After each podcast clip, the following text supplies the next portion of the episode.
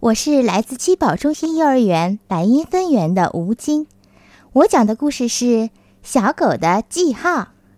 小狗第一次去外婆家，妈妈怕它回来的时候迷路，关照说：“去的路上不要忘了做记号呀。”知道了，妈妈。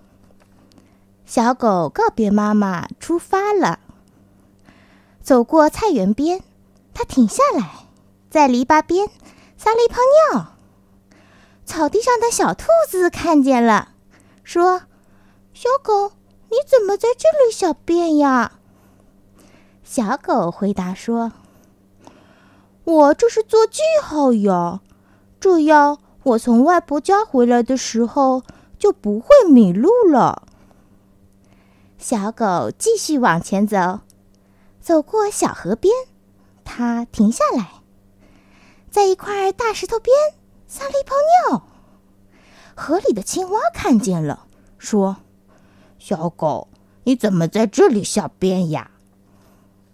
小狗回答说：“这是我做的记号呀，这样我从外婆家回来的时候就不会迷路了。”小狗继续往前走，走过树林边，它停下来。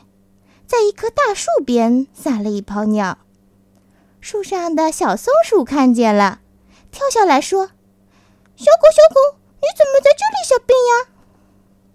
小狗回答说：“这是我做的记号呀，这样我从外婆家回来的时候就不会迷路了。”小狗继续往前走，哈哈，外婆家到了。